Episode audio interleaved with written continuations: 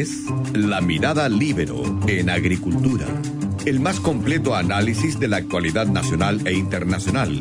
Conduce la periodista Magdalena Olea. Estamos de vuelta conectados ahora con Héctor Sánchez, director del Instituto de Salud Pública de la Universidad Andrés Fello. Héctor, ¿cómo estás nuevamente? Hola, muy buenos días, Magdalena. Muy buenos días. Bien, muy bien, gracias. Héctor, eh, las cifras de contagios por el coronavirus han comenzado a caer ya con nitidez. La conversación, la conversación de los expertos se centra ahora en cómo ir dejando atrás las cuarentenas. De hecho, ayer el gobierno ya anunció que las regiones de Aysén y Los Ríos van a iniciar este desconfinamiento gradual, lo que va a permitir que en esas regiones los adultos mayores, por ejemplo, eh, sobre 75 años, puedan salir a caminar una vez al día, eh, el desarrollo de eventos deportivos con participación máxima de 10 personas en lugares cerrados y hasta 50 en lugares abiertos sin público. Cines, teatros, restaurantes también van a poder operar hasta el 25% de su capacidad máxima, entre otros anuncios. ¿Te pareció bien esta decisión, Héctor? Mira, yo creo que de acuerdo a los indicadores que el ministro eh, planteó, en términos de que efectivamente en estas dos regiones eh, la tasa de contagio se ha mantenido eh, eh, a la baja por, por más de, dos, casi tres semanas seguidas, que es un requisito fundamental para poder levantar una, una una cuarentena, una restricción, y que el, la tasa de contagiosidad o, de reproducción de la enfermedad, el R, efectivo, es menos de uno, yo creo que está bien. Segundo, que también ha mostrado de que la positividad de los exámenes eh, también en estos dos lugares ha sido baja y que la cantidad de personas activas ya eh, contagiados activos también son bastante bajos los números. Por lo tanto, desde esa perspectiva, yo creo que es una buena eh, una buena eh, decisión. Ya en la medida que se mantengan dos o tres elementos que son fundamentales, no se puede reducir en esa zona la capacidad de detección de, de positivos, ya de tal manera de que se sigan las recomendaciones de a lo menos, ¿no es cierto?, un eh, un examen eh, por mil habitantes por día para poder eh, tener capacidad de detección y que los resultados sean entregados rápidamente para poder hacer un seguimiento oportuno y a continuación, ¿no es cierto?, tener una capacidad de trazabilidad de los contactos. Yo creo que esos son elementos centrales y ahí vamos a ver cómo, en definitiva, esto se va a manejar. Lo que hay que tener claro es que cada vez que se abra, o sea, produzca un desconfinamiento, vamos a tener rebrotes. Y eso la gente lo tiene que tener así de claro. ¿ya? Y por una razón muy simple, porque en este caso se ha visto en el mundo entero que eh, la cero prevalencia, es decir, la inmunidad de la población, ya que en otras epidemias eh, es mucho más alta eh, después que se han producido los brotes ya y los pics. En este caso es muy baja en el mundo entero. Ya, por lo tanto, eh, habemos muchos que somos eh, susceptibles. Y por lo tanto, si somos lo más probable que cuando se produzca un foco de contagio, ya se va a producir, eh, se van a producir grupos de personas que se van a, contagiar y van a sufrir la enfermedad. Esto lleva a que, en definitiva, es muy importante que la autoridad, ¿no es cierto?, eh, siga los criterios que ha establecido la OMS respecto de, futuros eh, desconfinamientos sobre todo en la región metropolitana, porque lo más probable es que eh, en un futuro próximo estemos ya conversando de cuándo eh, producir eh, la, el desconfinamiento en la región metropolitana. Y si esa conversación se empieza a producir, es muy importante que se objetivicen los criterios cuáles se va a producir esta conversación, de tal manera que sean consensuados con los distintos actores, con los distintos técnicos ya y los comités técnicos que están asesorando al gobierno para que se cumplan los criterios básicos que se están planteando por parte de la OMS y que son los mismos que de alguna manera operacionalizó el Consejo COVID-19 eh, para, para el Ministerio de Salud. Héctor, ¿y tú crees que ese desconfinamiento en la región metropolitana se va a dar luego? Eh, yo no estoy seguro porque depende fundamentalmente de que en definitiva ciertos indicadores se ven. Si en definitiva en la región metropolitana se observa, ya estamos viendo, ¿eh? viendo que está bajando, casos no Héctor, ahí estamos perdiendo un poco la señal. Te digo, si, si se mantiene la tendencia a la baja de los casos nuevos por dos por tres semanas, que es lo que en términos técnicos se requiere, yo creo que es un elemento que eh, nos permite decir sí estamos en condiciones. Segundo, mm.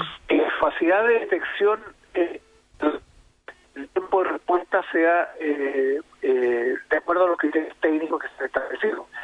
Segundo, que el porcentaje de positividad sea menor del 10%, ¿ya? y que en definitiva tengamos una gran capacidad de trazabilidad. El gobierno ha estado montando el sistema de trazabilidad, ya y ha estado montando los sistemas, ha estado contratando a las personas, está desarrollando los sistemas de información, porque todo eso lo, tienen que manejar con muy buenos sistemas de información para poder hacer un seguimiento a las personas. Si eso se produce, esos requisitos, yo creo que eh, estamos en condiciones. Pero además hay otro requisito, que es la capacidad de respuesta del sistema de salud. ¿Ya? Eh, ¿A qué se refiere esto? Se refiere a que los servicios de urgencia, la capacidad de hospitalización y la capacidad de la UCI sea en condiciones de recibir demanda producto de rebrotes. ¿ya? Y eso nos lleva a que la UCI no esté más allá de un 85% y todavía está por sobre el 90%. Por lo tanto, desde esa perspectiva creo que queda por bajar.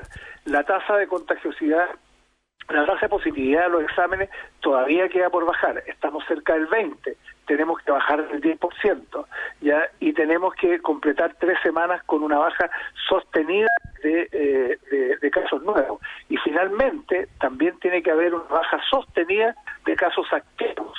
¿Ya? de tal manera que en definitiva cuando estos indicadores se ven estamos en condiciones de iniciar mm. la fase de desconfinamiento y aquí es fundamental ¿Es un proceso gradual, Héctor? ¿Un proceso gradual? ¿cuánto, tiempo puede durar un, este eh, proceso de confinamiento? Va a depender fundamentalmente, o sea, de partida ya se han definido, de acuerdo a las experiencias, en otros países se han definido las etapas del desconfinamiento, se han definido, eh, de hecho, cuatro etapas entre eh, que comienza el desconfinamiento ya y que es completo, digamos. Y, y, las primeras etapas, que es la que más nos debe preocupar a nosotros, ya se va a demorar, ¿no es cierto?, en, en implementar porque hay que probar qué va pasando con, el comportamiento de la gente, qué va pasando con los indicadores.